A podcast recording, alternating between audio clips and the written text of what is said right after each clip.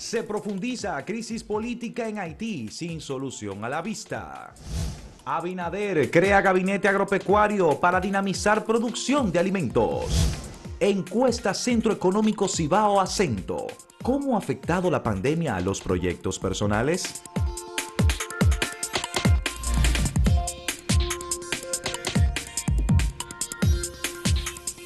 Hay que poner atención a lo que sigue ocurriendo en Haití luego del domingo 7 eh, de febrero en que se produjo una crisis por el interés de sustituir al presidente Juvenal Mois y por la designación de un presidente interino debido a que Mois no quiso abandonar el poder porque la oposición entendía que era ya el último día de su mandato.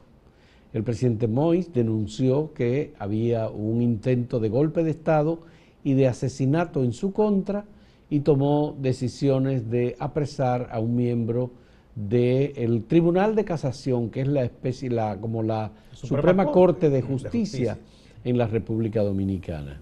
Anoche, ya entrada, bien entrada la noche, el presidente Mois igualmente tomó la decisión, ahora cuenta con el apoyo del ejército, haitiano, que es un ejército poco numeroso, pero eh, cuenta con el apoyo también de Estados Unidos y cuenta con el apoyo de BINUT y eh, la Organización de Estados Americanos. El presidente Mois también tomó decisión por decreto y destituyó a tres miembros del Tribunal de Casación. Es decir, ya no hay Tribunal de Casación en Haití, de acuerdo con el presidente Mois, porque aunque él no tiene la prerrogativa constitucional de destituir y de designar como presidente a los miembros del Tribunal de Casación, lo hizo. Y eso, digamos que entra cada vez más Haití en una crisis de ingobernabilidad, mientras principalmente en Puerto Príncipe la oposición sigue en actos de eh, protestas y actos violentos. El ejército haitiano está reprimiendo a la población que protesta en las calles y no hay ningún elemento de mediación, ningún atisbo, ningún esfuerzo también de parte de la comunidad internacional. No lo hay. Eh, lo que se espera es que los propios haitianos puedan encontrar una salida. Pero esto, hacia donde deriva aparentemente, es hacia una escalada de violencia que ni el presidente ni el ejército ni la oposición parece tener capacidad de Lo que pasa con Haití, y eso es lo, más evidente, es que hay, si es que hay legitimidad todavía en ese gobierno, es una cosa muy precaria, muy frágil, y el propio Moïse la deteriora más, porque él no puede, en ningún país del mundo que se supone democrático, el Ejecutivo se puede imponer al Legislativo. Eso fue uno de los problemas, por ejemplo, que tuvo Donald Trump, que comenzó a criticar a la justicia, a los jueces. Es que tampoco hay poder legislativo en Haití. Eh, digo, de, digo judicial. Bueno, el poder este judicial lo acaba de destruir. El, el, legislativo se supone que está ahí, pero que tampoco tiene la legitimidad porque ese tiempo pasó, porque no se ha elegido, no se ha podido poner de acuerdo para tener un primer ministro, todas esas cosas. Entonces, es cada, ese, él mismo, si es que tenía alguna legitimidad, él mismo la pone en duda con esas eh, medidas arbitrarias la oposición hace un ejercicio político de designar un presidente para ello eh, y reconocerlo. Él desconoce ese presidente, comienza a apresar personas. Él tiene el apoyo de los militares, pero ¿cuáles militares?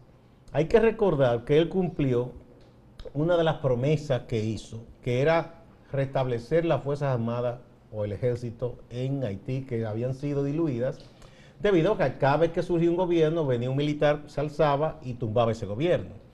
Y cuando intervino la minuta, eso se disolvió. Entonces, ¿cuántos miembros tiene? Eso empezó con 500. Yo no sé con 500, sí. Eso puede haber aumentado en los últimos tiempos. Pero no hay tantos como para controlar ese país.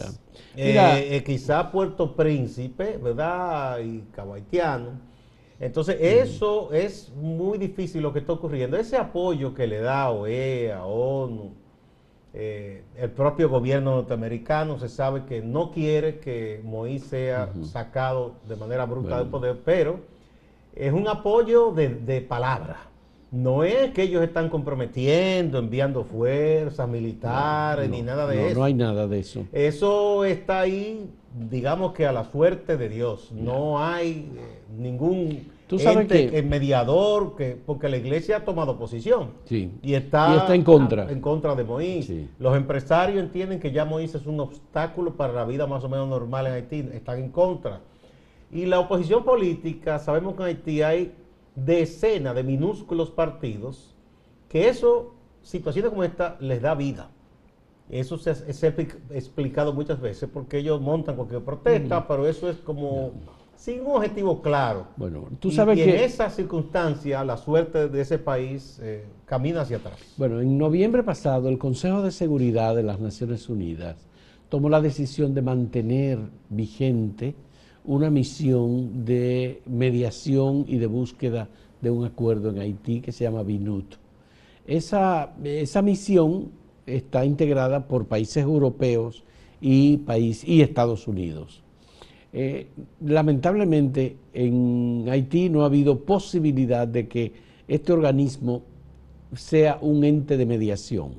Y lo que sí dejó Naciones Unidas establecido fue, después de, de la, La de la MINUSTAD, eh, al sacar a los militares de Haití, dejó una pequeña misión militar para la defensa y protección exclusivamente de los miembros de la Corte de Casación y de los tribunales eh, de justicia. de Parece que intuían algo. Sí, Fue lo único que quedó. Entonces, eh, lamentablemente ahora lo que está ocurriendo es, por parte del presidente Mois, y como la oposición le ha pedido a los miembros del Tribunal de Casación que intervengan, y ellos han intervenido, ya Mois denunció que quienes querían matarlo eran los miembros del Tribunal de Casación. Y ordenó la prisión del juez que declaró eh, inconstitucional su gobierno a partir del 7 de febrero. La prisión, ese juez está en prisión. Ahora ordenó la prisión de tres miembros del Tribunal de Casación, incluyendo la destitución, perdón, incluyendo al presidente y líder del Tribunal de, Ca- de Casación, que fue designado por la oposición como presidente interino. Bueno, ¿cuánto durará Moïse? Yo creo que hasta cuanto dure eh, la lealtad que, todavía, que ya tiene interrogantes de esos militares. Cuando esos militares sean persuadidos o convencidos de que ya eso no debe proseguir. Y ahí está, esta fotografía, Gustavo, es la reunión del presidente Mois ayer con el, El jefe de las Fuerzas Armadas. de las Fuerzas Armadas de Yodel. Lasalle. Así es, Yodel Lasalle. Eh, y entonces, obviamente, no es mucho poder el que tienen estos militares, pero son aparentemente los que están Pero protegiendo tienen al las armas, tienen las armas. Sí. O sea que eso da poder en una circunstancia como esa. Bueno, Vamos- el vamos- gobierno dominicano tiene que mantener la, la vigilancia sobre lo que está ocurriendo en Haití porque una escalada de violencia tiene consecuencias Ya el- inmediatas Ya para el la Ministerio de. Defensa reforzó la frontera, que ya venía hace varios años reforzada, pero ya ayer se presentaron fílmicas, eh, se enviaron más militares. Hay un patrullaje por, con vehículos, eh, vehículos incluso de, de estos que tienen posibilidad de, como tanqueta, ¿no? De- Mira, estos son estas imágenes que estamos presentando. La violencia en son Puerto Príncipe. Actos de violencia, situaciones, incendios, porque también se dan estas, estos eh, fenómenos, eh, atentados terroristas, eh, atentados contra estaciones de combustible, Bueno, comercio. Lo de que se terrorismo, dan. yo creo que le queda grande. Esos son esos grupos que es de desorden que, que auspician. Y Haití venía, es una pena. Ya antes, cuando hubo toda la protesta de, que del, eh, de- del Caribe Challenge, aquella cosa, quemaron muchísimos apartamentos, bombas, y de nuevo esto. O sea, No. es una cosa tremenda. Bueno, se tenía mucha confianza en el proceso de reforma de la constitución haitiana y el cambio de modelo de gobierno. Pero obviamente que ya eh, ese era el proyecto del presidente. no, ya eso no va a ningún lado. Esto ya hay que esperar que venga un nuevo gobierno y sé que hay voluntad para hacerlo. Sí. Vamos a una pausa y veremos las preguntas. Vamos a la pregunta que tenemos para ustedes en el día de hoy. ¿Qué pasará en Haití? ¿Mois dejará el poder? ¿Mois seguirá en el poder? ¿Habrá un nuevo gobierno? ¿Ustedes qué piensan? Esperamos que nos den su punto de vista.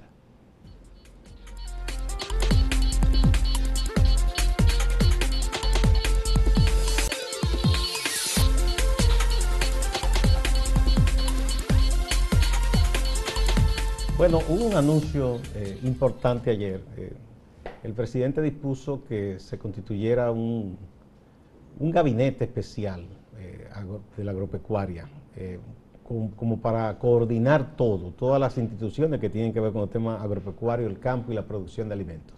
Obviamente ahí está el Ministerio de Agricultura, ahí está el IAD, ahí está el Banco Agrícola, ahí está el INDRI, que tiene una labor muy importante con la organización de del reguío de las tierras, los canales, eh, cómo se administran eh, el, reguío, porque hay una junta de regantes, y todo tiene que coordinarse para que se garantice que el campo siga produciendo. Hay quejas de muchas personas que dicen que los alimentos están subiendo. Esto se había advertido, lo habían advertido economistas y técnicos, de que vendría un incremento eh, más allá de lo normal en los alimentos eh, que vienen del campo. ¿Por qué? No es porque en el campo la gente se ha aislado, quizás es la de, la de los sectores productivos que ha continuado su marcha, tomando cualquier previsión, sino porque las demás actividades conexas a la producción agropecuaria sí se han visto afectadas por la pandemia. O sea, ya no es lo mismo quizás un dueño de un camión, de esos que compran y venden, no puede llenar eso de personas, ir a cualquier hora, antes era de madrugada, tú recuerdas, no puede hacer eso, hay una restricción de horario, y llevar esas cosas a, los mercados. Eh, los supermercados eh, a veces tienen sus suplidores, eh, no sabemos cómo están operando ahora esas cadenas de supermercados, y en medio de todo esto además ha habido la presión normal que cada cierto tiempo surge sobre la tasa de cambio, por ejemplo, porque algún insumo subió y esas cosas. Y entonces en esta circunstancia algunos alimentos han subido de precio. El gobierno ha hecho un esfuerzo, ya sea para los sectores de menores ingresos a través del INESPRE, ya sea subsidiando productores, como el caso de los productores de huevos y pollo, para que no traspasen el incremento de costos al eh, precio final que llega al consumidor. Pero este gabinete, mm, pienso que es bueno que se coordine todo para donde se detecte que hay algún problema que presione los precios, pues que se le ponga remedio. Bueno, Gustavo, hay algunos productos que son emblemáticos, como el arroz, el plátano, los huevos, que son de los que han registrado mayor aumento. El pan, el pan. El, pan, pero no es de origen agropecuario. Eh, bueno, la harina, indirectamente, indirectamente. porque eh, sobre todo aquí en el, Gran Santo Domingo, la gente come mucho pan. Y si no come pan, come yaniqueque, bueno. que de harina también. Entonces, eh, se hizo una intervención con los que trabajan con las harinas para que no incrementaran el precio. Bueno, entonces el gobierno ha tenido la política de crear los gabinetes por área.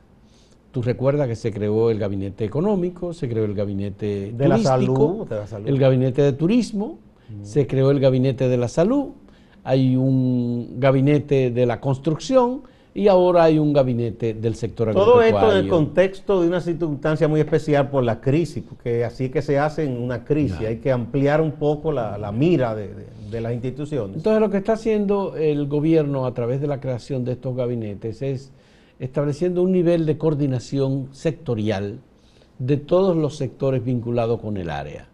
En el caso del gabinete agropecuario, el director ejecutivo de ese gabinete, quien lo coordina, es el ministro de Agricultura, Limber Cruz. Y allí están, como tú mencionaste hace un momento, de acuerdo con el decreto, las eh, instituciones representadas por los, las cabezas de esas instituciones, Banco Agrícola, Fernando Durán, eh, y así todos los demás sectores, el INDRI, etcétera, con cada uno de los funcionarios eh, designados. Hay que decir que el presidente va a dar un seguimiento cercano. En todo ese gabinete, o está él, o está la vicepresidenta, o alguien muy cercano de su funcionario de Palacio, dando seguimiento y coordinando también. Claro, la presencia del presidente en cada uno de esos gabinetes puede ser que ex oficio, digamos, el presidente participe de las reuniones o las coordine o diga cuándo quiere reunirse con los miembros del gabinete, agropecuario en este caso. Pero estamos ante una situación en que el sector agropecuario es la garantía primaria de la seguridad alimentaria de República Dominicana. Y decimos de República Dominicana porque en este momento no hay tantos turistas y recuérdate que si vienen 5 millones de turistas hay que garantizar alimentos para los 5 millones de turistas. Bueno, ese es uno de los efectos positivos del turismo que encadena. Encadena a otro. Entonces el sector agropecuario eh, es un poco contradictorio el hecho de que se esté produciendo en este momento un aumento en los precios de productos agrícolas, de origen agrícola, y no haya la demanda que tiene el sector hotelero, por ejemplo, de esos productos agrícolas. Bueno, por una cosa, Fausto, es que eh, se produjo menos porque al cerrarse la economía, si hay un sector que no puede darse el lujo de perder, de producir de más y que eso se pierda, es el, agropecuario. obviamente hubo gente que quizás dejó tierra preparada, no la sembró porque se cerró la economía. No había colmados abiertos en un momento, los supermercados operaban a medias y todo eso. Eh, luego, el gabinete es que llevamos un año en esta crisis. Llevamos un año, claro que sí, ahora en marzo. Ahora que esos efectos se están viendo. Recuerda que la encuesta eh, que hicimos con el Centro Económico del Cibao sobre el COVID, precisamente con motivo del primer aniversario del COVID en República Esos efectos ahora es que se están viendo, de que en un momento se paralizaron muchísimas actividades, entre ellos parte de la agropecuaria, o se mermó, porque quien producía tal o cual producto decía, espérate, no me conviene, porque si está cerrado todo el sistema de comercio, voy a perder. Bueno, pues aquí eh, muchos proyectos agrícolas han tenido dificultades. Uno de los problemas que tienen los productores agrícolas es el de la comercialización. Eh, es decir, producen sus rubros y resulta que cuando tienen que salir al, mercado a venderlo, pues tienen dificultades con la transportación, tienen dificultades con la negociación en el mercado. Es verdad que existe el INESPRE que está interviniendo ahora. No puede abarcar todo. Pero no lo puede abarcar todo. Existe el Merca Santo Domingo y otros mercados. Pero el Merca es, un, es un, abasto, un, centro de abasto. Centro de abasto para los mercados de la capital. Pero, eso no, no, no, no, significa, para el que tiene su fruto en, plantación, no le significa mucho si no va un, un intermediario y compra y transporta. Entonces ahí está el tema de la intermediación, que es leonina. Eh, eh, yo conocemos de agricultores de diferentes rubros que tienen dificultades porque previamente a la producción no establecen un nivel de acuerdo o contratación de lo que ellos produzcan.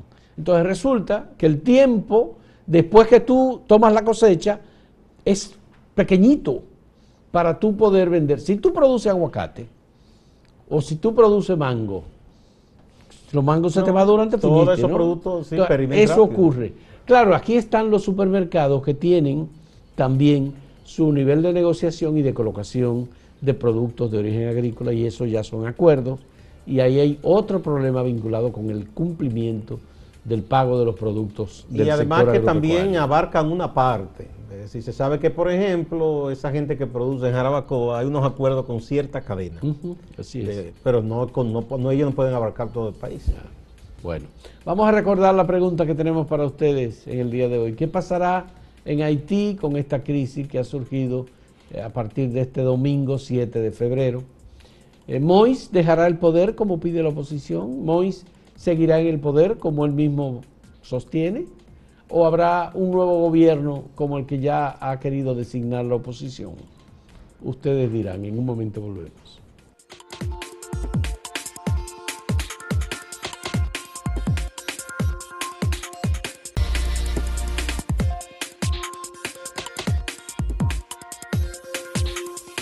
Vayamos a algunas de las respuestas que hemos recibido a la pregunta que le formulamos en el día de hoy sobre la crisis en Haití. Eh, Mois seguirá en el poder, es el porcentaje más alto, el 38.57%. Esto es en la página del Mois dejará el poder, el 32.86%. Y habrá un nuevo gobierno, 28.57%. Es decir, Mois dejará el poder y habrá un nuevo gobierno. Se parecen mucho, Está bastante. Está, pero está muy alto ese. Aquí en, Twitter, en Twitter está el 51.1% dice que Moïse dejará el poder, seguido de un 32.1% que cree que habrá pronto nuevo gobierno. Y eh, no, Moïse seguirá en el poder 51 y Moïse dejará el poder 16.8%. Esto es en Twitter. Esto es en YouTube, que tiene 8 mil. votos. El 52% piensa que Moy seguirá en el poder. que lo dejará solo el 13%, mientras que un 34% piensa que habrá un nuevo gobierno.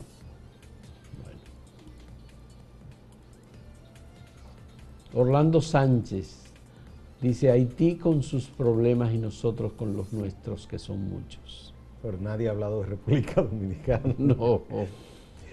Javier Reynoso dice, todavía creen que el problema es el gobierno. Es todo el sistema de arriba hasta abajo.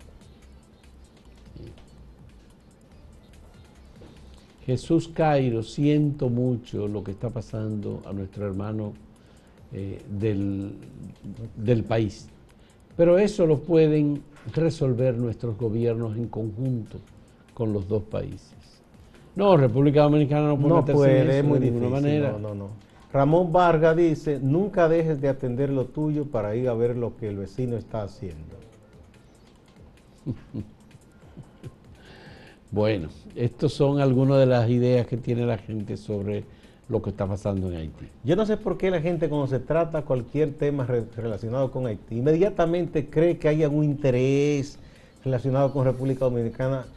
Señores, la información, en la información se dan eh, hechos, circunstancias que ocurren en todos los países. Lo que pasa es que la gente lo ve muy vinculado porque está la frontera ahí, Gustavo. Sí, pero Y no es solo la y vive- frontera, y es viven que, que creen muchos haitianos en el siempre país. están pendientes de que supuestamente hay un plan que nosotros resolvamos y eso no es así. Mira, Fausto, eh, invitamos a los amigos eh, a que lean una información que creo que de- debe ser de mucho interés porque aquí hay mucha gente que yo creo que no hay una familia que no tenga algún miembro vinculado a las Fuerzas Armadas, ¿verdad? Sí. Y hay una información que tiene unos datos interesantes del colega Julián Herrera, eh, que conoce muy bien esa fuente, de quiénes serán los únicos militares que serían ascendidos este 27 de febrero. Se sabe que los 27, los presidentes regularmente, eh, en base a una recomendación y una evaluación, emiten decretos, ¿verdad? Pero, Ascendiendo no, pero militares. está bien, pero no es que se dan los nombres, es que se dicen los rangos. No, no, no, porque no estamos hablando de nombre, no. Yo digo ¿Cuáles quiénes, quiénes, en el sentido de qué tipo de militar. Y ¿Qué por, tipo, qué rama de la y por qué. de, y, defensa? y por sí, defensa que todo el ministerio, ¿no? Eh, y por qué, por qué son esos los que serán ascendidos. Bueno, que se enteren para que les informen a los suyos. ¿Cuáles rangos militares. tienen y en qué posición están? Porque hay unos, eh, unos límites en la cantidad de oficiales. Esa es una por de las rango, cosas que, detalla esa información, que en cinco años hacia atrás eh, hubo unos ascensos eh, que no respondían ni al reglamento, ni a la ley, ni a nada. Y eso ha creado lo que llaman un tapón ahí. Ahora nos vamos con Máximo Laureano, nuestro compañero en Santiago, que nos ofrece siempre informaciones importantes sobre lo que está pasando en Santiago y en la región del Cibao. Adelante, Máximo. La ministra de la Juventud estuvo en Santiago para iniciar desde aquí un programa que se llama La Casa de la Juventud. La funcionaria explica de qué se trata. en la Semana de Juventud. Hemos durado una semana completa de fiesta, relanzando proyectos, lanzando proyectos, firmando acuerdos, justamente donde cada uno de esos proyectos, donde van a tener el espacio desde donde desarrollarse, es justamente en las casas. De proyectos como Prende, que hace tres o cuatro días ya lo, lo lanzamos, un proyecto bellísimo para jóvenes emprendedores. Las casas de la juventud va a ser la sede, obviamente, de adquisición de todos esos emprendedores. RD Talentosa, que es un proyecto para los jóvenes artistas de diferentes áreas en la inteligencia artística, van a tener un espacio también en la Casa de la Juventud desde donde ellos eh, adquirir sus conocimientos y desarrollarse. Luz del Alba Jiménez también habló de que hacen esfuerzos para que el Ministerio de la Juventud no sea visto solamente como una institución que se dedica a facilitar algunas becas, sino que tiene un programa que va mucho más allá para brindar oportunidades a los jóvenes. Cambiamos de tema. Ulises Rodríguez, quien es dirigente importante del Partido Revolucionario Moderno en Santiago y que también es funcionario del gobierno, habla de la situación de Antonio Gómez Díaz y de otros compañeros. Caso de un cirujano del Licey y una vez fue alcalde fue dirigente político, bueno, lo traen al escenario político, lo quieren vincular también al PRD, después se aclara. Vamos a esperar que esas investigaciones concluyan y el que haya cometido alguna indelicadeza, en caso de que sea así y sea comprobado, pues tiene que tener las sanciones éticas y disciplinarias del lugar. Enfermeras en Santiago se quejan. Ellas dicen por qué. La destitución de la licenciada Grisel de su puesto y ni siquiera se le dio una oficina. Número dos, esas personas que están por comodidad en casa fue por un decreto presidencial y, hasta que no eh, haya otro decreto no pueden eh, ser revocados porque no está por encima del MAP ni de la presidencia de la República. Y número tres, que se reclasifiquen las enfermeras, no solamente de esta región, sino las enfermeras del país que están trabajando como profesionales, teniendo un puesto en el Servicio Nacional de Auxiliares. Distante pero pendiente, siga la programación de Acento TV.